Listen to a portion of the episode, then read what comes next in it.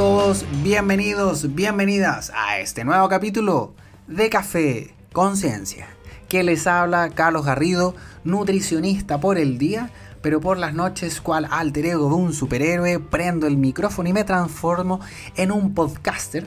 Eh, y he creado este espacio con la única finalidad de poder contribuir al conocimiento colectivo, al conocimiento de las masas, tanto que ustedes como yo podamos salir al final de cada episodio un poco más sabios. Pero por otro lado también ser una compañía en tiempos asiagos, en tiempos complejos, en tiempos pandémicos. Una hora de conversación agradable, amena y llena de contenido eh, les permite abstraerse un ratito de todo lo que está pasando a nuestro alrededor. Desde ya los dejo a todos invitados a que puedan compartir en sus redes sociales este podcast. La idea fundamental es que podamos llegar a la mayor cantidad de personas posibles. Si lo pueden compartir con sus amigos, con sus familiares, con sus colegas, eh, mucho mejor. Y por otro lado también pueden comentarnos y enviarnos todas sus apreciaciones de este espacio, críticas constructivas, temas a tratar, invitados que les gustaría que estuvieran en este espacio. Todos sus comentarios son más que bienvenidos para poder ir mejorando este espacio, para poder ir mejorando el contenido y que cada vez más este podcast se vuelva su podcast favorito. Aquí comienza Café Conciencia.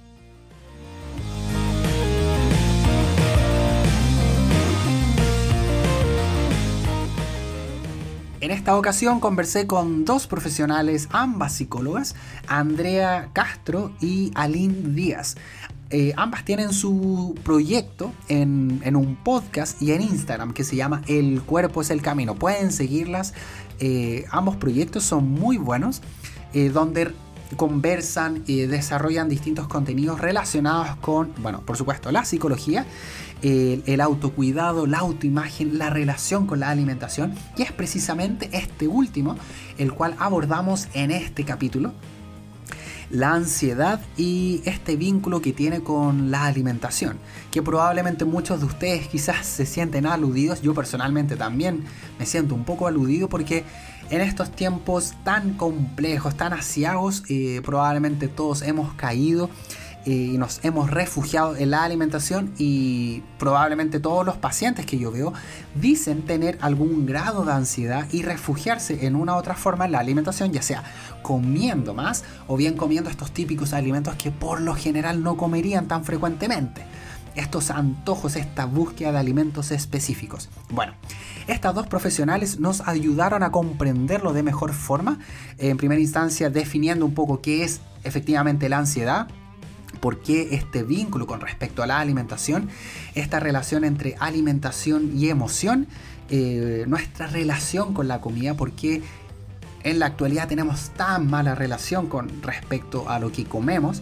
¿no es cierto? Entendiendo también nuestro contexto social eh, y por supuesto también eventualmente cómo encauzar estos cuadros ansiosos eventualmente, cómo encauzarlos de buena forma sin caer en estas eh, conductas que por lo general nos tienden a sentir bastante decaídos, nos tienden a bajar el ánimo y produce una mala relación, por supuesto, con la comida. ¿No es cierto? Entonces, eh, conversé con estas dos profesionales, esta conversación salió muy interesante, a mí me encantó esta conversación, aprendí mucho, que es prácticamente el fin de este espacio.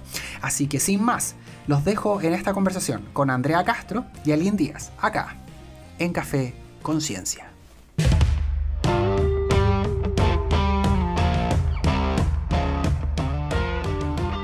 Primero que todo, déjenme darle las bienvenidas a este episodio de Café Conciencia y darle las gracias eh, por acceder a, mm, participar. Eh, Aline y Andrea, ambas son, ambas son psicólogas y ambas tienen un, espacio, un emprendimiento también, eh, el cual se llama El cuerpo es el camino. ¿ya? Y el día de hoy vamos a estar conversando con ellas sobre este tema tan interesante, tan recurrente que es la ansiedad eh, la relación con la alimentación. Pero primero que todo quiero eh, que le demos la bienvenida y quiero que ustedes eh, puedan presentarse. partiendo por Aline, cuéntanos un poquito acerca de ti y un poco acerca de tu interés por generar estos espacios, tanto en redes sociales como en podcast, por ejemplo. Sí, hola Carlos, eh, buenas noches, buenos días, dependiendo a la hora que a los oyentes les pille este podcast. Eh, primero agradecerte eh, profundamente por haber considerado nuestro trabajo en redes sociales para, para poder estar acá y dar parte de lo que pensamos, nuestra cosmovisión, nuestra experiencia. Mi nombre es Aline Díaz, yo soy psicóloga de profesión, llevo cuatro años trabajando en contexto público área social y comunitaria. Eh, sin embargo, eh, siento que me he reencontrado con la psicología a partir desde eh, que comenzamos este difícil contexto pandemia y empecé a notar lo que tú comentaste en el inicio, que fue el tema de la comida, de la ansiedad, pero principalmente el tema cuerpo y en la mujer. Entonces desde ahí dije, bueno, sería una buena idea comenzar a divulgar sobre este tema. Y así se armó. Primero partió con mi nombre la cuenta y luego le fui dando una proyección a propósito del aprendizaje que fui teniendo como profesional. Y luego se sumó mi amiga y colega Andrea, a quien le doy el pase. Bueno, mi nombre es Andrea Castro, yo también soy psicóloga, eh, al igual que Aline de la Universidad de Chile, ahí nos conocemos nosotras, empezamos el pregrado juntas. Eh, y yo en general también me he dedicado tanto a la atención pública como privada. Yo particularmente soy terapeuta, soy psicóloga clínica, esa es mi área de trabajo. Eh, y trabajo en la línea del trauma corporal o delitos sexuales propiamente tal. Y en esa línea he tenido que trabajar bastante respecto a la corporalidad. En ese contexto es que Ali me cuenta de este proyecto que ella está realizando y decidimos unir fuerza la línea de poder generar material tanto para poder eh, trabajar con personas eh, del día a día, con gente que a lo mejor no quiere un proceso terapéutico, pero sí quiere informarse más, como nuestro ideal a futuro poder también acompañar quizás a otros profesionales, porque también nos hemos ido dando cuenta que muchas veces los profesionales que no están informados o que mantienen prejuicios sobre el cuerpo conllevan a que muchas personas sufran más allá de lo que deberían por estos mismos comentarios. En esa línea, con Aline hemos probado distintos formatos, quizás algunos, ojalá no esté escuchando alguno, por ejemplo, nuestros participantes en los cursos que hemos hecho y los otros han sido por redes sociales y actualmente estamos proyectando el trabajo con una guía también en esa misma línea. Así que agradecemos mucho la invitación, me sumo a los agradecimientos de Aline y esperamos poder ser un aporte también en este proceso y hablar de un tema que tanto se habla pero del que en realidad sabemos poco o que nos mm. educan realmente poco en el genérico. Así que muchas gracias por la invitación.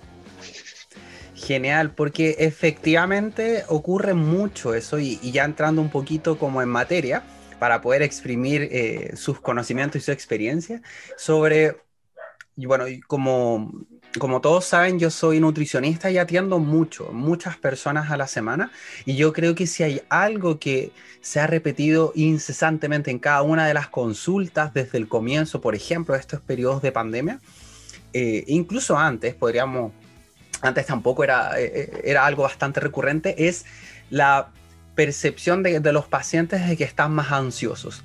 Eh, entonces, y eso se refiere y se, y se, vuelve una, constante y se vuelve una, algo bastante repetido en el tiempo. Y, la verdad es que pareciera ser que esta, este contexto nos ha puesto a todos muy ansiosos en ese sentido. Ahora, el tema es partiendo por dar un contexto. Eh, eh, partamos por Andrea. Cuéntanos un poquito cómo podríamos entender eh, qué es la ansiedad al fin y al cabo. De repente puede ser una percepción que, que, que la tenemos mal interpretada o cómo la podríamos definir para poder identificar un poquito más. Primero partir un poquito por su definición, como poniendo un contexto genérico, y partir diciendo que es una respuesta emocional que da cualquier sujeto ante situaciones que se perciben o se interpretan como una amenaza peligrosa. En ese sentido, decir que como seres humanos las respuestas emocionales son súper adaptativas. Lo ideal es que un ser humano las experimente todas. Es decir, por tanto, el temor, el miedo, la toda, todas son legítimas. La dificultad ocurre cuando éstas se religizan o permanecen en el tiempo sin recibir una respuesta. ¿Por qué?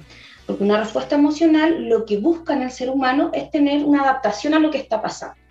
Es decir, si realmente ocurre algo peligroso o un resultado que me, tiene, que, que me produce incertidumbre el resultado, está bien que mi cuerpo esté ansioso porque voy a estar más atenta. Es decir, yo en un día común y silvestre estoy esperando 10 resultados distintos. Cómo me va a ir en la mañana, cómo me va a ir en el trabajo, cómo va a resultar el almuerzo, cómo va a resultar la conversación con mi hijo, pero no, esas 10 no me van a provocar ansiedad, me van a provocar quizás dos o tres. Y va a estar bien si es para que yo esté más atenta a ese resultado. El problema es si yo finalmente tengo un temor o una preocupación por el resultado de todo lo que pasa en mi vida. ¿Se entiende? Es decir, también está mal si yo nunca siento ansiedad por nada, porque eso quiere decir que tampoco estoy leyendo las claves contextuales, porque no todo está dado por el 100%. Yo siempre doy el ejemplo eh, de la línea de, por ejemplo, una psicopatía, más para hablar de las emociones, porque pongo, por ejemplo, la vergüenza. Un psicópata no siente vergüenza, y eso es terrible. Es terrible que no sienta porque no se adapta. Por tanto, yo como ser humano no tengo que partir de la base que está bien que sienta toda la diversidad de gamas de estados emocionales. Lo que me tengo que preocupar es si es la única que siento. Es decir, si una persona dice que lo único que reconoce en sí mismo es la ansiedad, es un estado de miedo ante lo que va a pasar, chuta, estamos, complicados. Entonces, en ese sentido, como para poder redondear la idea, es un estado emocional esperable. Todos podemos tener una preocupación por un resultado. El asunto es que no nos inunde toda nuestra vida y que podamos mirar por qué está apareciendo. Perfecto, lo entiendo súper bien. Eh, y al dentro de ese contexto también, eh, probablemente también eh, la situación actual en la que vivimos debe hacer grueso favor también para nuestro control, nuestro control emocional y nuestro control de la ansiedad. Entonces, ¿cómo en cierta forma este contexto pandémico, bueno, en Chile lo hemos sacado por dos, ¿no es cierto? Venimos de, venimos de un estallido social, después vino una pandemia y las personas ya estaban refiriendo tener como esta especie de de sensación de ansiedad, ¿por qué el contexto exacerba esta, esta percepción o esta emoción? Sí, yo creo que tenemos que estar súper de acuerdo en que nosotros para desarrollarnos como seres humanos necesitamos cierta seguridad. Nuestra base, nuestra pirámide es la seguridad, si bien no está dada en todos los aspectos, pero se necesitan seguridades. Y desde ahí podríamos comprender que la pandemia nos ha traído muchísima inseguridad, inseguridad económica, inseguridad en torno a la salud, es decir, yo no solo puedo enfermar, sino las personas que me importan pueden enfermarse. Eh, tenemos inseguridad en tanto hoy día algo tan básico como... Eh, la vinculación con otras personas se torna un peligro, ¿no? El poder abrazar, el poder conectar con las personas, algo tan innato y necesario en nosotros como seres sociales, eh, se ha vuelto una amenaza. Por tanto, todas esas inseguridades, si tú las sumas, son muchísimas. Y, y también conversábamos con Andrea previo a este podcast, es que mm, de cierta forma se han cumplido tantas profecías y todas nuestras fantasías. De hecho, todavía no sabemos cuándo va a terminar. Eh, la pandemia o todas estas estrategias sanitarias que ha tenido el sistema público. Entonces, todo eso, por supuesto, que nos genera eh, angustia, ansiedad, estrés, preocupación. Creo que eh, enfatizar en eso, que es normal sentirlo. Mm, claro, me imagino que parte de, y ustedes me lo podrán decir mejor, pero probablemente parte de comenzar a manejar este tema desde el punto de vista ya sea terapéutico, ya sea algunos consejos que puedan dar, eh, lo que puedan hacer con respecto a la salud mental es también, y que creo que me lo mencionaba una, mm, una colega amiga, una colega ustedes amiga, que me decía, también es lo, que usted mucho menciona, la normalización también de, la emoción del anciano, ¿cierto? Que en muchas ocasiones nos vemos abrumados de decir, pucha, estoy tan ansioso, estoy demasiado ansioso, y lo repetimos como si fuera una, una emoción dañina. Eh, y tratamos como de erradicarla, ¿no es cierto? De generar como, bueno, esto, esto debe ser malo, hay algo en más, hay algo mal en mí que estoy sintiendo ansiedad, pero en realidad es la normalización de que, ok, partamos de la base que si no te afecta una, un estallido social, una pandemia, eres un robot, ¿no es cierto? No estás conectado con la realidad, a eso íbamos. Es decir, realmente como sociedad hemos estado expuestos a peligros reales, o sea, estás leyendo las claves contextuales, no es el problema. Y, estoy muy de acuerdo con lo que tú acabas de comentar, porque finalmente en una sociedad que está el mandato de rendir en el trabajo, rendir familiarmente, por ejemplo, ahora los que tienen teletrabajo, tienen que rendir en todos sus roles en el mismo espacio y no hay ningún espacio de desahogo de eso, es decir, eres mamá, trabajadora, amiga, eh, pareja, todo en un mismo espacio, en un mismo rendimiento y todos nos hemos visto mucho más afectados también con ese nivel de rendimiento. Y el que te exija estar además de buen ánimo, no ansiosa, súper productiva y súper concentrada, es una exigencia alejada de la realidad. Y si nosotros mismos nos imponemos esa exigencia, también estamos siendo alejados de nuestro propio cuerpo, de nuestra propia realidad. Y en esa línea, con Aline siempre recalcamos que las emociones en general son una respuesta fisiopsicológica, es decir, se viven en el cuerpo. Entonces, si tú estás experimentando corporalmente mayor, y también eso es un buen punto que yo creo que tenemos que mencionar, que cada ser, todos estamos preparados para sentir ansiedad, pero cada uno lo va a sentir de una manera distinta.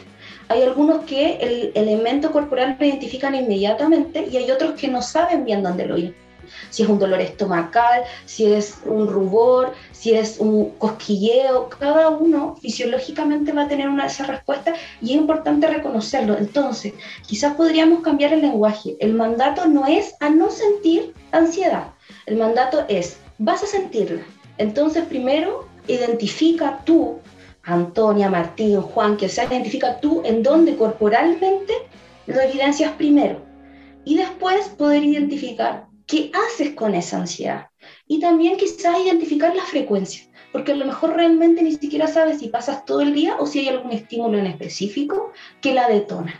Entonces, el mandato, cambiarlo de no vivirlo, porque eso es como negar las emociones, sino que, ok, edúcate y comprende cómo funciona en ti. Ese sí es un mandato, de conocerte a ti mismo. Y es un mandato que puedes lograr, porque finalmente el mandato del control es un mandato que no se puede llevar a cabo porque como la ansiedad es un miedo ante peligro, el peligro social sigue ocurriendo. O sea, como decía Lynn, la pandemia no ha terminado, las exigencias laborales continúan, las exigencias de parejas continúan, por tanto eso no vas a poder controlarlo, siempre vas a estar en la frustración.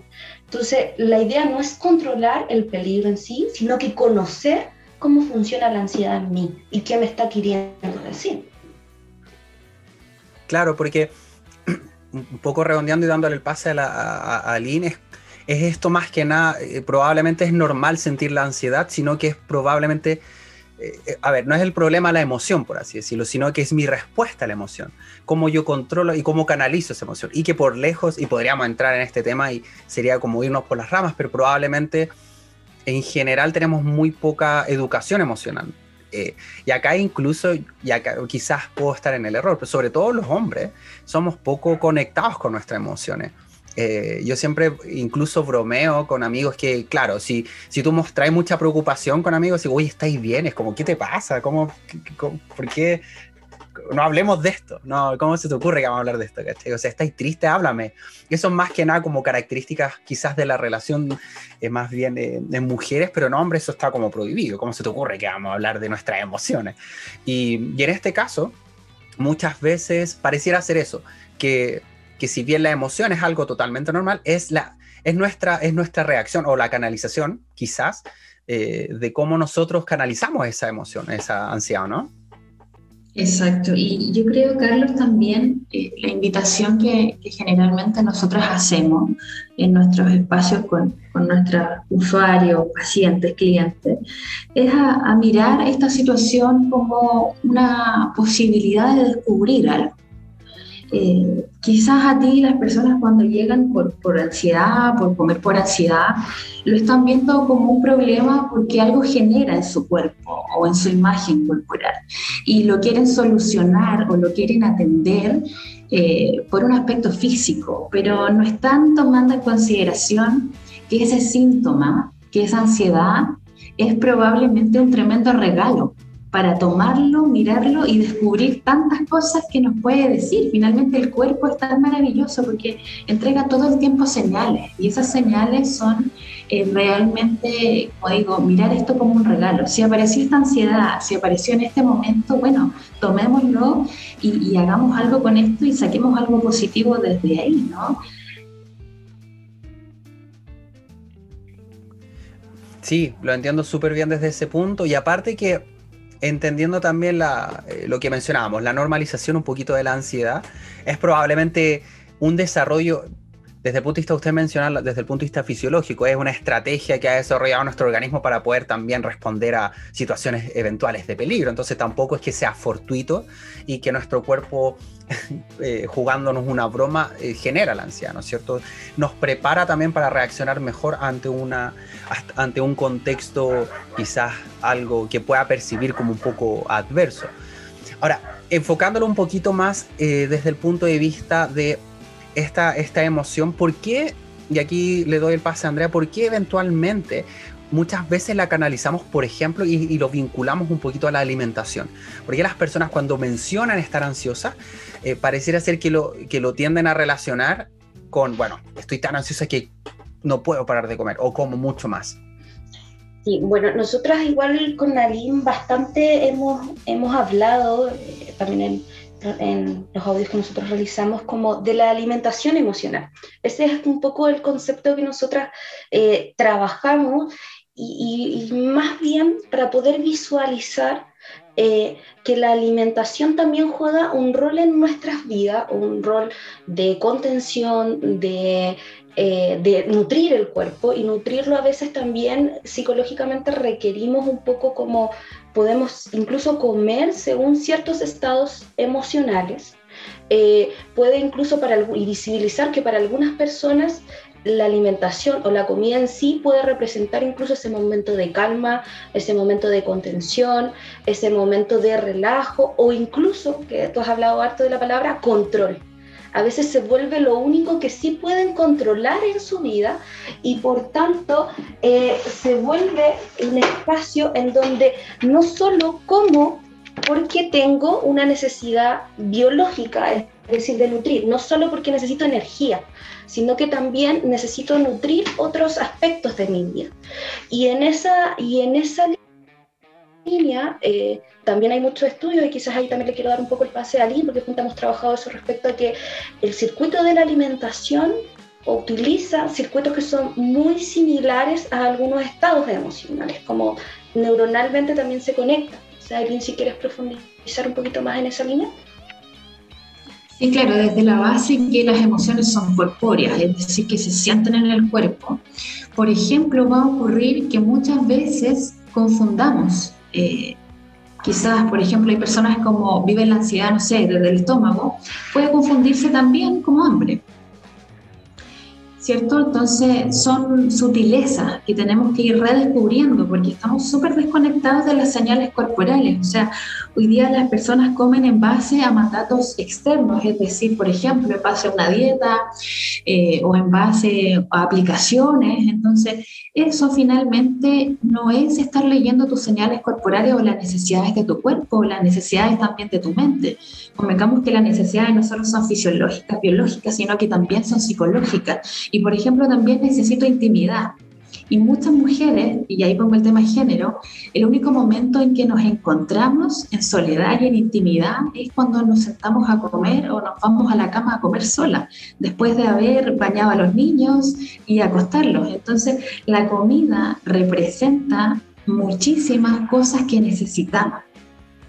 Y desde ahí nosotras siempre tratamos de de no demonizar la alimentación emocional. Todos comemos por emociones.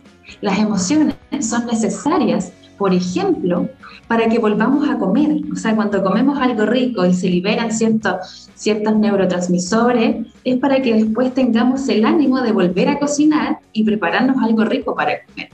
Y así lo mismo la saciedad y las señales que nos envía el cuerpo. Entonces, la alimentación emocional es una forma de regular las emociones.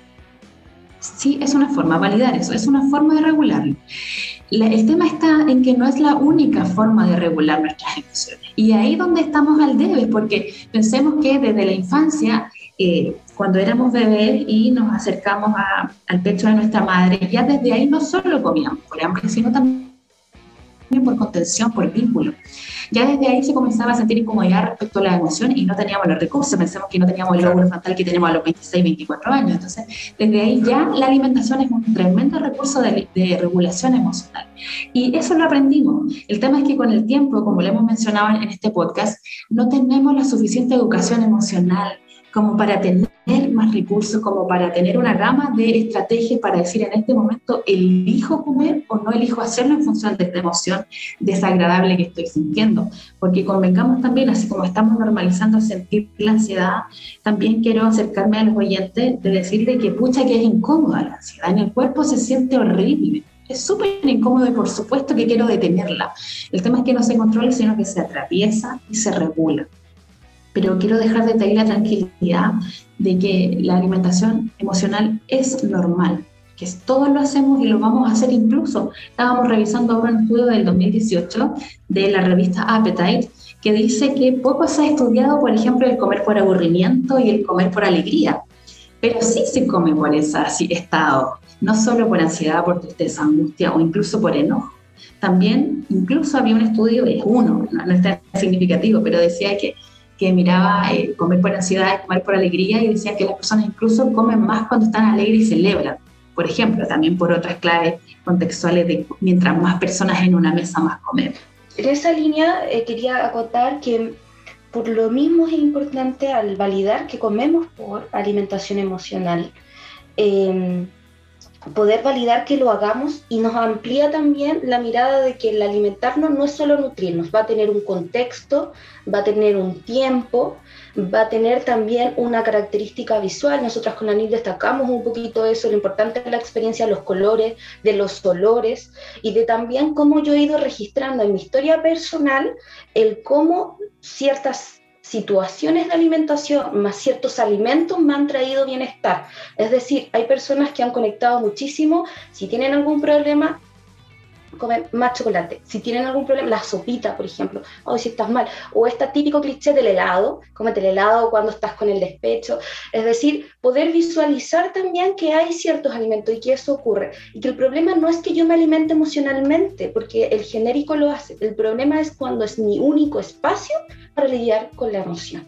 Es decir, si es el único espacio, lo más probable es que yo llegue a un nivel de alimentación que ya no va a ser por nutrirme, sino que solo por acompañar mi estado emocional y si ese es muy agudo, llegue a ingestas sumamente grandes y a lo mejor pueda llegar a ese espectro más complejo de, tener algún trastorno de la conducta alimentaria, porque obviamente la sobreingesta exagerada, sin lugar a dudas, tiene que acumularse en algún lugar y eso va a ser mi cuerpo, y si no estoy lidiando, no lo voy a estar ayudando.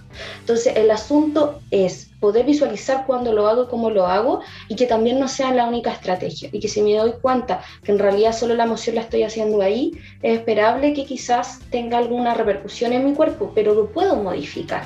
Puedo buscar otras estrategias puedo, quizás no es solo eh, decir ya no y, y, también lo irrespetuosa que estoy haciendo conmigo cuando digo ya, no voy a comer más estas chancherías o esta grasa, pero resulta que no me doy ningún otro espacio para lidiar con eso que me estaba pasando y me quedo sin nada. Y obviamente a lo mejor me mantengo en la abstinencia un mes, dos meses, pero la angustia está ahí y por tanto el momento que vuelvo a acceder a eso que me tranquiliza, me lo como todo. Y no es porque yo no tenga control de mí misma, sino que porque no tuve otros espacios y el malestar igual está ahí. Por tanto, estoy siendo irrespetuosa conmigo, me estoy exigiendo algo súper elevado, pero no me di alternativas. No me di alternativas para poder lidiar con eso. Entonces, en realidad no es que no tenga control, porque era obvio el resultado que iba a tener si no tuve otras alternativas para lidiar con mi emoción. Entonces, no, no es falta de control, sino que es un desenlace esperado. Por tanto, si no quiero ese desenlace esperado, si yo me voy a poner en un estado de exigencia tal de limitar las cosas que me gustan, tengo que también poder modificar lo que está de base y la emoción que de alguna manera estoy lidiando. Por lo mismo hay que mirar nuestros contextos.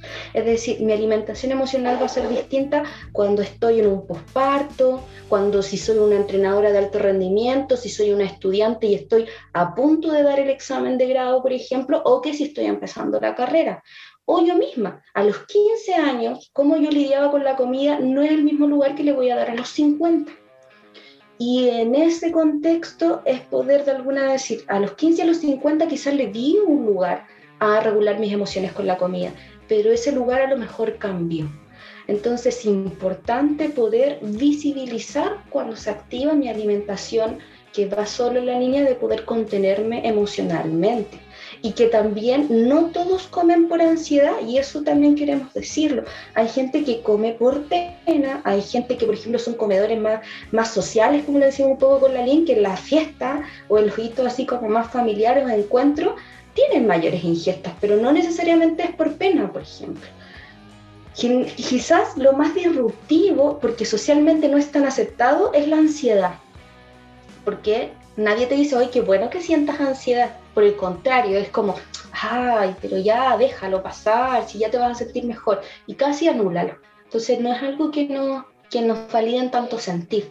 Pero por lo mismo hay que visualizar que, bueno, si yo particularmente en mi historia personal, mi alimentación eh, emocional va en la línea de la ansiedad, ok, me tengo que hacer cargo en esa línea y mirarlo un poquito desde ahí. Perfecto, lo entiendo súper bien. Y de hecho conecto mucho con lo que están mencionando ustedes porque eh, una de las cosas que probablemente refieren muchas personas con respecto a la alimentación, sobre todo en contexto tan eh, adverso como en el que estamos, es que la alimentación en muchas ocasiones se vuelve el único espacio que puede hacer el día distinto, por ejemplo. Eh, yo creo que todos lo vivimos, por ejemplo, que en, en el periodo más acucioso de la pandemia, todos se transformaron en, chef, todos estaban haciendo pan, todo, porque al fin y al cabo, eh, y yo lo menciono así con mis pacientes, de repente la alimentación era lo único que te podía producir que, el quiebre en el día. Y eh, también era el momento en el cual quizás la familia podía juntarse también. Bueno, hagamos sopaipillas por último. O sea, ya, mira, la civilización como la conocemos está cayendo, pero bueno, todavía podemos hacer sopaipillas, eh, todavía podemos hacer pancito, podemos, podemos intentar eh, rescatar algo agradable y, también, y, rescato algo que mencionaban ustedes, que es súper importante también el tema de la alimentación es más allá del aspecto fisiológico y de repente los nutricionistas es súper importante que lo reconozcamos, o sea, tiene un aspecto social, tiene un aspecto emocional. Em, en general hemos evolucionado en un contexto donde la comida siempre nos ha reunido. Eh, yo la otra vez hablaba con una, con una antropóloga y me mencionaba lo importante que era el reunirse alrededor de la comida, lo que se conversaba alrededor de la comida, por, la mayoría de las ideas, los, proyectos, la forma en que se generaba el cariño, el afiatar la amistad, todo estaba en general alrededor de las comidas. Entonces, eh, por supuesto que no podemos solamente pensar es que, bueno, tú tienes que comer X calorías porque este es tu, este es tu gasto y solamente simplificarlo a un número. Y, en, en general en este contexto ha sido muy ha sido muy común que las personas se, se yo lo pienso sí, que de repente se refugien un poco más en la comida. Em, o no, no sé si es que están por esa línea quizá. Sí, y desde ahí también es interesante creo poder eh, instalar el tema de que eh, la salud o lo saludable eh, va a variar de acuerdo al contexto y de acuerdo a la persona. Porque el caso que tú estabas poniendo, Carlos, es súper bueno. Porque si nosotros pensamos, esa misma persona que está sufriendo una pandemia y que la única forma de conectar con otras personas o de sentirse bien es haciendo sopa y pilla, bien, ¿no? Eso la calma, eso la conecta con otras personas, eso es salud para esa persona, ¿no? Eh, pero y, saludable en ese sentido, pensemos que la salud no es solo física, también es psicológica, también es social. Entonces muchas veces estamos dejando afuera todas esas variables. Y si nosotros nos quedamos con esta eh, categoría de que hay alimentos saludables y no saludables, por ejemplo, ya ahí estamos restando salud a una persona porque probablemente puede decir, no, es que la sopaipilla no es saludable porque esto y las tantas calorías y, y que el aceite, etcétera. Y entonces, bueno, se va a acostar con hambre y se va a acostar triste.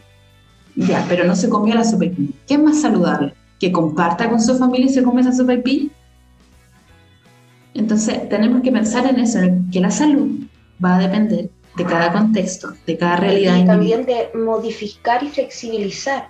Es decir, obviamente ese sujeto no es la idea que los siete días de la semana se come la sopaipilla si está en una disminución calórica, por ejemplo, pero poder eh, flexibilizar que un día no es la totalidad no es rígido, no por un acto yo me defino el 100%, es la permanencia en el tiempo, Por tanto, un puro acto, si en ese momento, pero después mañana quizás voy a probar con otro acto y con otro alimento, por ejemplo. Y eso no desmiente mi esfuerzo, no desmiente mi avance, ni tampoco me hace peor. Y en esa línea siempre llamar a que la flexibilidad es importante. La idea siempre en salud mental es ir a diversificar, flexibilizar, expandir, complejizar, no al contrario, no a secar, no a limitar, no a aislar, porque ahí finalmente no estamos ayudando al sujeto, sino que en realidad lo estamos poniendo en un lugar mucho más frágil. Entonces, obviamente no decimos como que da lo mismo, sino que es poder ponerte en tu contexto, es decir, y poder normar que no por un puro acto, y de ese acto de la sopaipillas aquí que pucha, esa tarde pude comerme esa y en realidad lo que opté, me comí una, no diez, pero yo igual estuve ahí, yo igual la probé, igual la sentí, igual la olí y quizás me tengo que buscar otra receta para la próxima semana, pues si ya probé esta, pero ahí pongo más posibilidades, no limito, sino que al final invito al sujeto a, me tengo que informar más, tengo que buscar otra receta, a lo mejor otra harina, no sé, lo empiezo a poner en movimiento, no al contrario a dejarlo sin colores, sin experiencia, sin olores, porque ahí finalmente, ¿dónde está lo gozoso? Y con Aline siempre ponemos un poquito eso. Si finalmente yo busco en la alimentación que alivia cierto mal, es decir, busco goce o placer, busco bienestar. Entonces, la idea es que en general pueda acceder a la alimentación desde ahí, no necesariamente sean las calorías o las cosas grasientas, sino que la experiencia de alimentarme, hacerla más compleja y hacerla también que me genere mayor sensación de alegría, no sé, la risa mientras me estaba comiendo la sopa y pía, mientras amasé el olorcito que me recuerda a mi abuelita o a mi tía.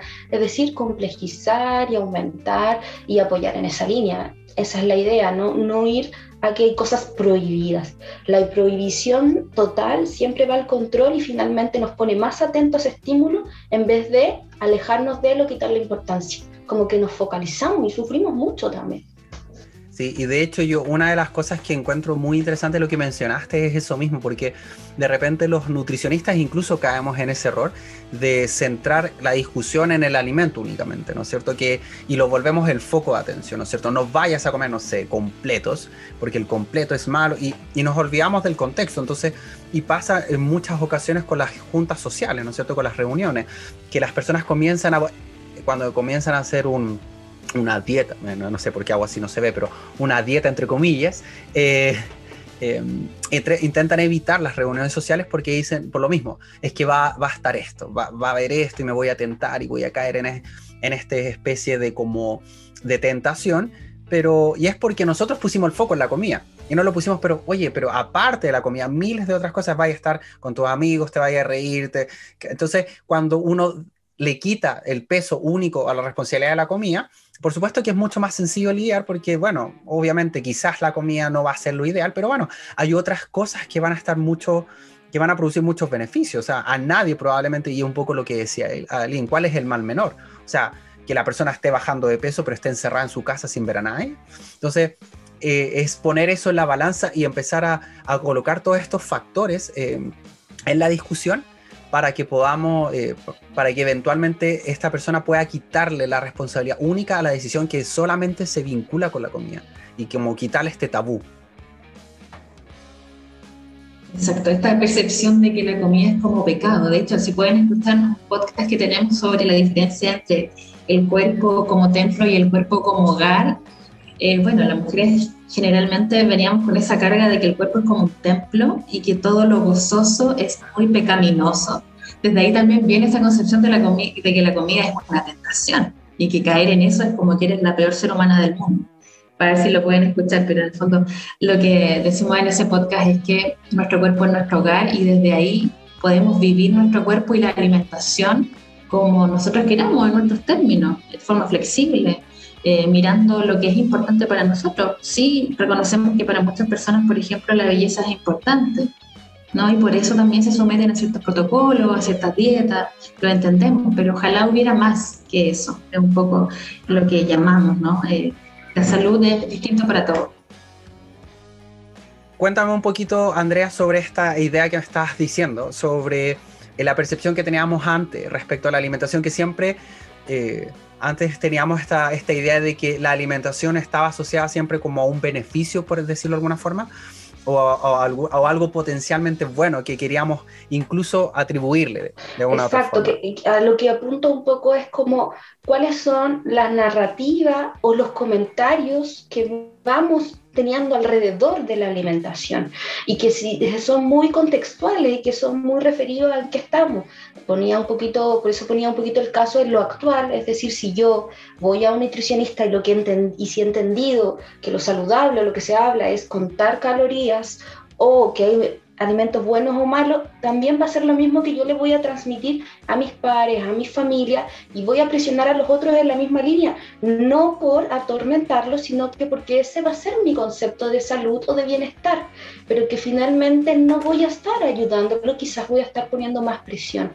Por eso es importante aumentar o diversificar las narrativas asociadas a la alimentación. Y en eso veo un buen ejemplo lo que ocurría quizás antes, o que nosotros mismos podemos tener recuerdo de nuestros abuelos, familias, en donde eh, la alimentación, por ejemplo, se da en un contexto más familiar, nosotros ahora estamos en un contexto que es más solitario la alimentación.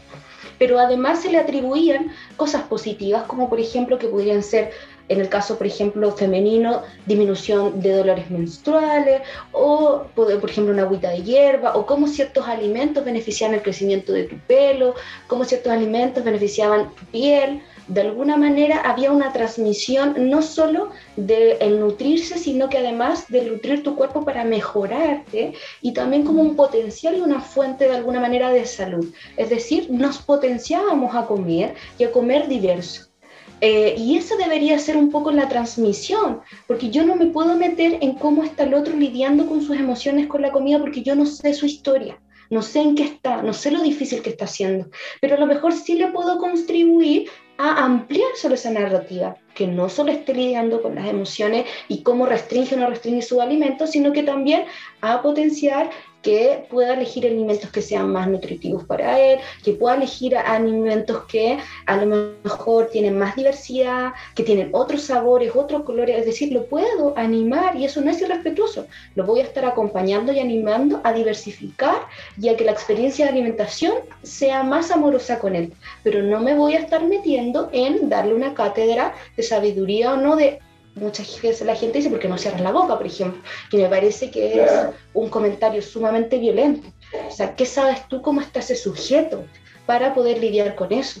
Pero finalmente, si nos centráramos en contenidos y narrativas asociadas a la experiencia y a una transmisión de conocimiento para su bienestar, y no a una restricción, y una cátedra moral del alimento, es decir, si yo le digo al otro que está comiendo un alimento malo, estoy haciendo un juicio moral, o sea, tú estás maltratando tu cuerpo, estás haciendo cosas malas contigo como tan irresponsable, estoy transmitiendo todo un elemento valórico y obvio que ese sujeto, por ejemplo, va a tener la ansiedad. ¿Cómo no me va a poner ansioso que estoy siendo súper maltratante conmigo misma si mi familia me lo dice? O sea, empezamos a activar una cadena tan grande de pensamientos y creencias de los cuales solo los detonamos, pero no nos hacemos cargo de lidiar, sino que dejamos a esa persona sola lidiando con ello. Entonces, en esa línea es importante, y, quería poner punto de pie ahí, que finalmente la transmisión que hacemos de las narrativas asociadas a la alimentación son importantes. Y ojalá estas, como son importantes, tengan que ver con expandir, integrar, entregar conocimiento, por ejemplo, que esa persona pruebe otros alimentos que yo he probado, es decir, mejorar la experiencia y no juzgar al otro. Porque ya para juicios tenemos la sociedad llenísima de eso. O sea, si yo me veo juzgando al otro por su comida, pucha, quizás soy yo el que me tengo que estar informando porque estoy minimizando la experiencia del otro. Entonces es como, como un poquito esa, esa llamada. A cada uno de nosotros nos gustó, quizás cuando nos dieron la lechecita caliente porque teníamos pena, eh, o porque nos dieron esa sopita caliente y eso no es que esté malo en sí mismo, por el contrario, puede ser un acompañamiento. Así que un poquito el poner el pie ahí. Importa también lo que yo comento cuando comento de la comida de un otro. Importa cuando yo comento del plato del otro. Claro. Y lo, y lo dijiste súper bien, que es cuando uno eh, reduce todo a eso, ¿no es cierto? Difícilmente puedo saber bien de alguien solamente porque lo veo comiendo papas fritas. Quizá eh, esa, esa, persona está comiendo papas fritas, no sé, lo hará, lo, lo hará muy seguido, lo estuvo esperando ese momento hace rato, eh, y, yo solamente emito el juicio porque lo veo en 10 segundos. y pasa mucho, de hecho, me, me vienen muchas ideas, pero pasa mucho en nutrición, por ejemplo, que lo mencioné hace un tiempo en mi cuenta sobre los comentarios nocivos que muchas veces hacemos sobre, por ejemplo, cuando vemos a una persona comiendo, eh, comiendo ensalada y siempre viene ese comentario, ¿por qué, por qué estoy, comiendo, ¿por qué estoy comiendo ensalada? ¿Por qué está ahí a dieta? Y, empiezan como estos prejuicios, estos juicios que empiezan a hacer, ¿por qué te levantáis tan temprano para hacer ejercicio? ¿Qué? Eh, ahora, yo tengo una teoría muy personal, que es como, es en realidad las propias, como las, por decirlo de otra forma, es como las debilidades de la misma persona, ves como el efecto de espejo, ¿no es cierto? Como veo a alguien preocupándose de su salud, yo la único que me queda aportillar de repente quizás con un comentario más nocivo o, o simplemente el, el, prejuicio. Pero en general tendemos a ser muy eh, prejuiciosos o a emitir juicios muy rápidamente. Y yo les quería preguntar como última, como última pregunta, si es que eventualmente, y esto se me acaba de en realidad, si es que también tiene que ver esta respuesta que tenemos con la comida al, contexto o al modelo social que tenemos en este momento, que en, este punto donde en general queremos todo ahora y ya, tenemos esta sensación de estar buscando como el placer momentáneo en menos de dos clics, por ejemplo. No sé si la alimentación responde de repente, por ejemplo, cuando tenemos, por ejemplo, determinadas problemáticas, nos sentimos ansiosos, buscamos una, liberación de, placer momentáneo, algo que pueda eh, elevarnos, la, por ejemplo, eh, el ánimo rápidamente, como esta sociedad de lo rápido, de, lo, de las vorágenes, de donde estamos acostumbrados a solucionar todo con una pastilla lo antes posible, donde ya no están estos, eh, donde el placer momentáneo pareciera ser más importante que el placer a larga distancia. No sé si eso tiene algo que ver, quizás vincularlo como por ese tema. Te doy pase a, a Sí, yo creo que en parte, en parte sí, creo que hay estas variables ahí, o sea, desde la mirada que yo tengo como más social, creo que es súper normal, racional, eh, buscar el placer eh, bajo una sociedad que también, ah, por el modelo económico que tenemos, eh, genera mucho sufrimiento estamos en un contexto, hemos crecido en un contexto donde nada es suficiente. Nada. No sé si a ti te pasa eh, respecto de lo académico. Tienes un diplomado, no, pero tres diplomados no son un magíster. Eh, el que se queda hasta después de su horario laboral es, el buen trabajador, eh, no el que se va en su horario y va a cuidar de él, no sé, hacer una práctica placentera. Entonces, eh, creo que desde ahí el modelo que tenemos socioeconómico nos va en dirección con la salud mental. De hecho, no sé si tú, has podido, eh, pues, no he viajado a Estados Unidos, pero me ha comentado muchas personas que hay muchas políticas públicas, por ejemplo, de prevención del suicidio. Imagínate que ahí está la cuna de, todo lo que nosotros tenemos y ahí no hay salud mental. Entonces, es difícil conjugar el contexto que vivimos con la salud mental. Y desde ahí me paso un poquito a las estrategias. Creo que eh, un poco las estrategias que nosotros promovemos en nuestros talleres, en nuestra cuenta, van en la línea de la psicología, por ejemplo, más budista. Eh, y, y, sí comprendo que en el fondo hay muchas personas que, que, piensan que el budismo es solo religión. El budismo por siglos ha estudiado la mente humana y la psicología ha tomado esas prácticas en su pureza, quitándole la religión, y las ha traído, por ejemplo, a la psicología, a la psicología de la alimentación, para que nos tomemos de esas prácticas y hagamos de, de esta mente, que, que, la entendemos también como un músculo, eh, que puede ejercitarse, y en la medida que la mente es hábito, también puede devenir en una versión más inteligente. Por ejemplo, lo que tú comentabas, esto de poder aprender que a largo plazo también se puede disfrutar. Pero es un aprendizaje y una experiencia que, en la que tenemos que adentrarnos y en la que también tenemos que meterle mucha voluntad, así como lo que tú haces con tu paciente respecto de planes de alimentación. Se requiere mucha voluntad. Con la mente es lo mismo. Eh, nosotras, eh, tú puedes ir a, a, una sesión de psicoterapia, pero la pega en el día a día la hace el paciente. ¿Y cómo la hace? Porque muchas veces estos consejos que nosotros damos en redes sociales, eh, y hago una crítica también a, mi trabajo siempre y tratamos de, de ir, ir, mejorando, es que damos estrategias que parecen que son súper difíciles de bajarlas a la realidad, como son súper difíciles de concretarlas, de materializarlas. Y una de, de las formas de hacerlo es a través de estas prácticas. Por ejemplo, nosotros promovemos el mindfulness y la compasión. Entonces, el mindfulness tiene muchísima evidencia te digo, viene del budismo, viene de una religión, pero tiene muchísima evidencia, ¿no? Y desde ahí es una práctica, entonces hay algo por hacer y eso es muy esperanzador. Por ejemplo, si yo como de forma muy acelerada, bueno, puedo devenir en una versión más inteligente y puedo aplicar alimentación consciente y puedo comer más lento y quizás puedo aplicar una mini meditación previo a comer. Quizás puedo cultivar atención plena, por ejemplo, en cosas tan sencillas como cuando lavo la losa es un minuto de tu día para cultivar atención plena. ¿Y qué pasa cuando yo cultivo atención plena? Que es estar eh, presente, consciente, atento, sin emitir juicio eh, a mis pensamientos, por ejemplo. Es como, eh, yo lo, lo grafico así, en el fondo, cuando vas mirando una calle y ves pasar los autos. No te detengas, no quieras detener todos los autos, deja que pasen es un poco eso la atención plena cuando hacemos con los pensamientos. Entonces, cuando cultivamos atención plena, ¿qué vamos a hacer? No vamos a ver resultados al tiro, no. Lo que va a pasar es que vas a ir descubriendo, por ejemplo, cuáles son tus tendencias, en qué pienso más. Y puedo distinguir a partir de ahí, por ejemplo, cuáles son mis miedos. ¿no? Y cuáles son esos pequeños miedos que hay detrás de esos miedos y, empezar a descubrir ese mundo que me lleva a la alimentación. Finalmente, el que yo coma con ansiedad viene a ser un síntoma, pero ese síntoma eh, es el resultado de un mundo. Y ese mundo es el que yo puedo descubrir a través de la atención plena.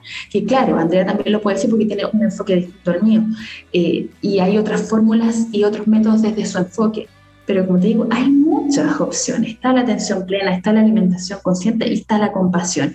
Y desde la compasión también es una pregunta súper clave que nosotros siempre dejamos en nuestro Instagram. Por ejemplo, cuando tú te das cuenta que comiste por ansiedad, que comiste cuando estabas triste. Bueno, eh, la compasión es eh, querer aliviar el sufrimiento. ¿no? Yo veo que estoy sufriendo por algo, por una noticia, por algo que va a ocurrir, porque es válido mi miedo, porque es válido mi tristeza pero ya, me comí ese alimento. Y después la pregunta compasiva podría ser, y además de comer, ¿qué otra cosa puedo hacer por mí? Eso es muy compasivo, es muy empático con mi sufrimiento, ¿no? No es lo mismo comerme ese alimento de forma rápida, donde ni siquiera lo disfruté, a comerme ese chocolate, disfrutarlo, olerlo, que es parte de la alimentación consciente, que es utilizar todos los sentidos, el recurso de mi cuerpo. El cuerpo ayuda a la mente. Si mi mente está agitada, yo recurro a mi cuerpo y, bueno, a través de los sentidos. Entonces, eh, desde ahí poder eh, calmar esa mente agitada y ahí ya estoy haciendo algo con mi ansiedad.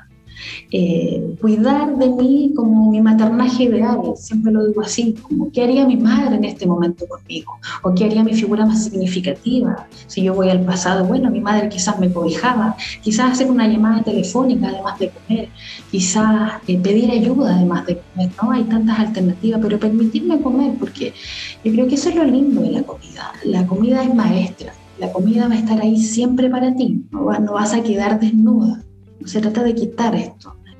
Voy a tener toda mi vida la comida como un recurso, pero además de eso puedo devenir en una versión más inteligente de acuerdo a mi contexto.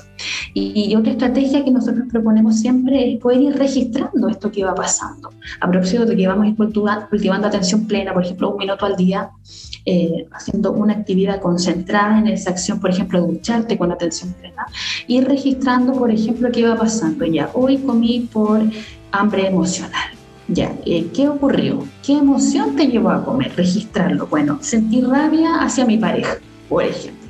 ¿Dónde la sentiste? Registrarlo. Bueno, esa rabia parece que la sentí en la garganta. Si no descubrí nada, también no pasa nada. ¿no? Ojo con eso. Esto no se trata de hacer las cosas bien, no hay una forma de hacerlo bien. Eso también es lo súper eh, que me encanta de la de estas prácticas como de la tercera generación de la psicología, eh, que no hay forma de hacerlo bien o mal. Tú descubres tu propia forma. Y bueno, la sentí en la garganta. ¿Y qué hiciste cuando sentiste eso? Bueno, me puse a comer queso, lo registro. ¿Cómo te sentiste después de comer queso? Bueno, me sentí culpable. ¿Y qué puedo hacer la próxima vez? Y ahí viene la pregunta compasiva. ¿Qué puedo hacer la próxima vez? Bueno, la próxima vez me comprometo a ser más consciente a que cuando me come ese queso quizás lo voy a hacer de forma más lenta y quizás incluso así como ya más desafiante contigo mismo, puedes decir, bueno, voy a pararme la próxima vez y voy a decirle a mi pareja que hay algo que me molesta y ver qué pasa. Como un simple ejercicio que, a veces, ojo, es difícil porque los temas que nos generan ansiedad también es porque son difíciles de decirlo, pero podemos desafiarnos y también de forma muy compasiva paso a paso y no hay una forma de hacerlo bien o mal, el camino lo vas a descubrir tú. Qué interesante, porque de hecho nosotros, o sea, los nutricionistas también intentamos dentro del manejo de la, de la alimentación, eh, intentamos aportar todo eso también, el hecho de, de que uno de, las, de los aspectos más inherentes de la alimentación es, es, es el llegar a la conclusión de que nunca lo vaya a controlar. O sea, es imposible controlar las variables todo el tiempo lo mencionaron ustedes harto durante este podcast, o sea, probablemente si hay alguien que está intentando controlar las variables de la alimentación todo el tiempo, nos, nos pasamos tres pueblos. Eh, quizás le dimos demasiado énfasis a algo que probablemente no apunta hacia el lado de la salud y por lo tanto podríamos concluir incluso que lo más saludable es controlar las variables lo más posible, pero siempre dejando un espacio a, la incertidumbre que genera, que es, lo, que, es como la vida misma, por así decirlo. En ese sentido, ya para ir terminando, me gustaría, Andrea, que nos comentaras un poquito eh, qué aspectos te gustaría destacar o qué consejos te gustaría darles a, los audio escuchas eh, para todas las personas que estén en este momento sintiendo ansiedad y que la están relacionando mucho con la alimentación ¿qué consejos les podrías dar? Eh, primero tú, Andrea, y después te voy a dar pase a ti, Aline, para que puedas también dar los tuyos. Ya para ir como cerrando y, abocándonos un poco como al tema central que era la ansiedad, me parece importante poder decir que quizás la ansiedad es como el archienemigo del control. Y, y, que por favor intentemos no ponernos y ponernos la meta del control porque tu ansiedad va a seguir aumentando. ¿Por qué decirlo así? Porque finalmente, como dijimos, la ansiedad es una respuesta emocional ante una situación de riesgo. O sea, te quiere poner en, la alerta. No te está llamando a controlar todo lo exterior, a sacar los problemas. Te está llamando a tú poner atención y poder distribuir de la mejor manera tus propios recursos para identificar si es un riesgo o no. Identificar. Es decir, esa ansiedad no te está llamando a controlar, te está llamando a lidiar con ella, identificar y poder discriminar si es un riesgo o no y salir de eso. Entonces, por tanto, el llamado es no a controlar la ansiedad, es a conocerla. El conocer cómo y cuándo se activa tu ansiedad es tu mejor herramienta para poder salir de ella. Si te abocas a eso y esa ansiedad permanece y permanece, una respuesta puede ser que tú no estás lidiando bien con ella y a lo mejor vas a necesitar ayuda para calibrarte, porque eso también nos pasa a los seres humanos. A veces nos descalibramos y nos descalibramos porque han habido estímulos muy fuertes y nos generan, nos hacen que estemos muy activados, como por ejemplo pasar una situación de riesgo real, o sea, te quedas descalibrado, o cuando nunca la has experimentado, porque a lo mejor tienes solo la teoría, pero no la práctica en tu cuerpo. Por tanto, es entendible y puede ser que no estés calibrado. Entonces, ok, tú ser humano, recibes la ansiedad, primero voy a intentar transitarla, conocerla y evaluar ese riesgo. Es decir, si yo estoy ansiosa porque voy a comer un alimento o lo otro, voy a hacerme cargo de los pensamientos que tengo del riesgo.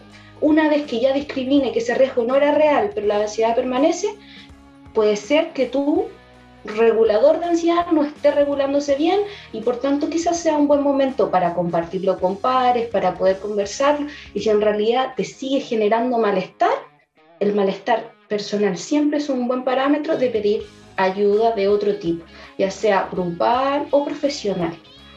Eh, y por tanto es, primero, si la sociedad te pide no ser ansioso, primero tiene que ser tu parámetro personal. La coherencia personal es lo más importante. lo que nos digan de un exterior a veces pueden ser palabras de buena crianza, pero el dolor me lo vivo yo sola. Por tanto, tengo que vivir y ver mis propios parámetros. Entonces, punto uno, si yo personalmente sigo con esa ansiedad, veo qué me está provocando, veo si ese riesgo que me tiene ansiosa es real o no, si lo puedo resolver. Si lo resolví y sigo ansiosa, ok. Es un buen momento para poder ir graficando, ya sea por exceso o por ninguna práctica de esa emoción, pedir ayuda. Y por tanto, poder ahí mirarte y eres un ser complejo, está bien sentir ansiedad, lo importante es hacerse cargo de ella y me tomo un poquito de tu pregunta de que esta sociedad que nos mandata a tener eh, resultados inmediatos. El asunto es que finalmente el problema no es el resultado inmediato, el problema es que yo no me conozco para poder resolver a, largo, a larga data.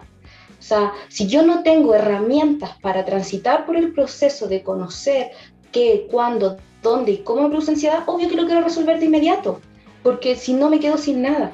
Entonces, finalmente, quizás a lo mejor no es el, problema el que recibir gratificación inmediata, el problema es que yo no tengo el material emocional, psicológico, familiar para poder soportar todo el proceso que implica lidiar con ello.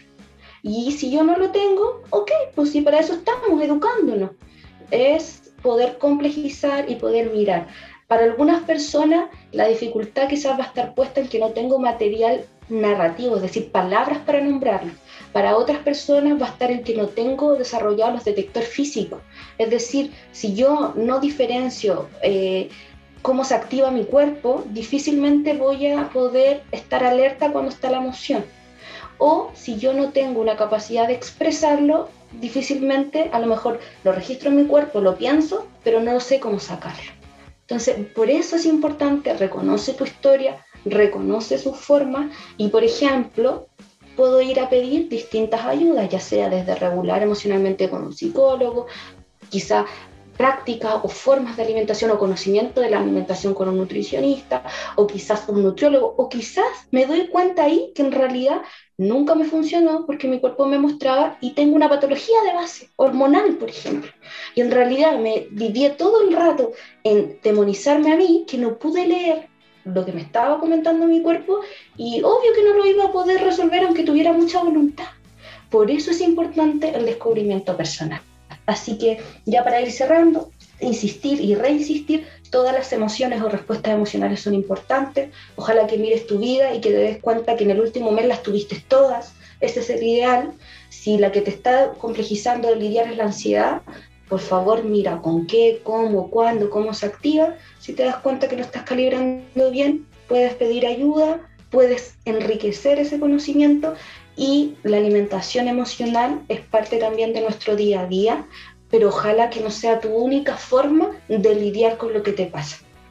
Ojalá que puedas tener otras herramientas u otras personas que te ayuden también a poder hacerlo. Y eso, si llegaste a este punto, eh, quizás este también es un primer camino para poder ir incorporando otros conceptos, otros contenidos que siempre en el ideal no son a juzgarse, sino que por el contrario es a entenderse. Para poder entender tenemos que tener más categorías en nuestra cabeza, más posibilidades de actuar también. Así que las llamo a la coherencia interna. Bueno, así un poquito es lo que apunta el modelo clínico en la línea. Como dice Aline, compartimos modelos distintos, pero que apuntan a una misma línea, que es que cada persona tiene la capacidad de modificar. Ese es el único control seguro que tenemos. No controlamos el exterior, pero controlamos el contenido que metemos en nuestra cabeza y a lo que le damos realidad.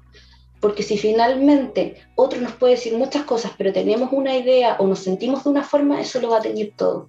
Y eso sí tiene capacidad de modificación o de mirarse. Y por eso es importante traer los más recursos exteriores para que nos podamos entender mucho más a nosotros mismos. Y Aline, sobre la misma línea, cuéntanos un, un mensaje o un consejo que te gustaría dejarle a todos los audio escuchas. El mensaje es que siempre hay un camino y, el camino más que está a la mano es el cuerpo. Entonces desde el cuerpo podemos aprender de hambre, de saciedad, de frío, de calor, de emociones. Entonces ahí está la herramienta, la tienes, lo tienes todo. Está tu cuerpo, entonces ya lo tienes todo. Eh, para poder emprender este camino de autoconocimiento y, como insisto en estas prácticas porque las utilizo eh, de mindfulness, de compasión, de autocompasión. Utilizar la tecnología no solo para eh, tomar el celular y compararnos con los cuerpos de otras personas o, empezar a seguir las dietas de moda, sino tomar el celular y bajar una aplicación, por ejemplo, de meditación, eh, mensajes, de repente emiten mensajes muy bonitos, por ejemplo, de, personas que han desarrollado estos conceptos como Christine Neff, de autocompasión. Hay libros muy interesantes también, el que yo le recomendaría uno muy básico para empezar a practicar la compasión es, eh, se llama Sea Amable, de Es cortito y muy barato. y también lo, lo encuentran eh, de forma virtual, así que yo creo que está todo a la mano. Creo también yo en la autosanación. Creo que todos tenemos el poder de sanarnos y como siempre lo digo, la pega la hace uno en la interna, en el día a día, en la cotidianidad se juega la vida no es lo que va a pasar mañana aquí, en el ahora se juega la vida. Así que si yo hoy día puedo hacer una acción distinta, ya estoy haciendo algo por mi bienestar. Entonces, desde ahí aplicaciones, libros, cuentas amorosas también. Si hay muchos mitos en torno a la nutrición, por ejemplo, seguirte a ti, seguirte a nutricionistas que basan su trabajo en la evidencia, en educar, no en malinformar ni en perpetuar la violencia corporal. Eso es súper clave muchas veces estamos perpetuando nuestro estado emocional a propósito de las cosas a las que nos exponemos. ¿no? Si nos exponemos a mensajes como calma tu hambre comiendo chicle, esa no es la solución. Entonces, ¿a dónde vamos a buscar también nuestra sanación? Vamos a lugares donde nos violentan, no es el camino. Ir a lugares más amorosos y a mensajes eh, eh, quizás más flexibles, más compasivos. Y bueno, siempre hay un camino y eso es muy lindo que, siempre hay una forma de conectar. Y insisto con eso, la alimentación es un recurso. Así que siempre va a estar ahí disponible. Sí, de hecho lo que me quedo yo harto de, esta conversación bien extensa, de hecho tuvimos que hacer dos Zoom para poder hablar toda la, conversación, eh, pero lo que me quedó mucho con respecto a lo que ustedes mencionan es, es efectivamente el, el, concepto de autocompasión y el concepto de autoconocimiento. Yo creo que eh, efectivamente eh, estamos en, un, en una sociedad en la cual la, educación emocional es pésima y mm, donde no se le ha dado la importancia en realidad, porque en realidad probablemente veníamos de unas generaciones donde si eras demasiado emotivo eras débil, ¿no es cierto? Era cómo no controlar cómo, cómo podéis controlar y suprimir tus emociones.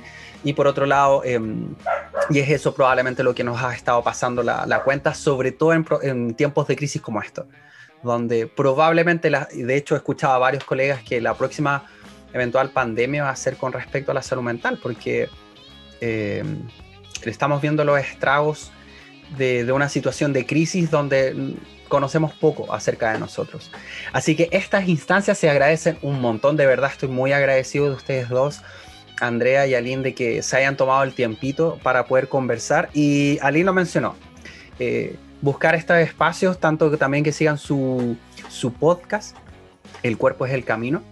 Eh, eh, que sigan la, bueno, sigan este podcast, sigan todas las cuentas en realidad donde los profesionales de forma bastante desinteresada intentamos generar este espacio de educación, de divulgación y, y como lo mencionaste tú, que lo voy a, lo voy a utilizar a todo de autocompasión también, ¿cierto? Em, antiguamente se pensaba mucho de, de, lo bueno y lo malo, lo que estábamos haciendo mal y que el profesional venía a corregirte nomás. Ahora en realidad es como también aprender a, a perdonarse y, a, aprender un poquito a, a, fallar. Sí, yo siempre le, digo eso finalmente, les digo que si ya está siendo duro, ¿no? si ya estamos todos sobreviviendo una pandemia, ¿para qué cargarle más sufrimiento? ¿no? Podemos ser compasivos. Mm. Claro, claro. Ya pues, estimadas, un gustazo. Muchas gracias. Muchas gracias a ambas por participar y eh, gracias por participar en este episodio de Café Conciencia. Que les vaya súper bien. Gracias, Carlos.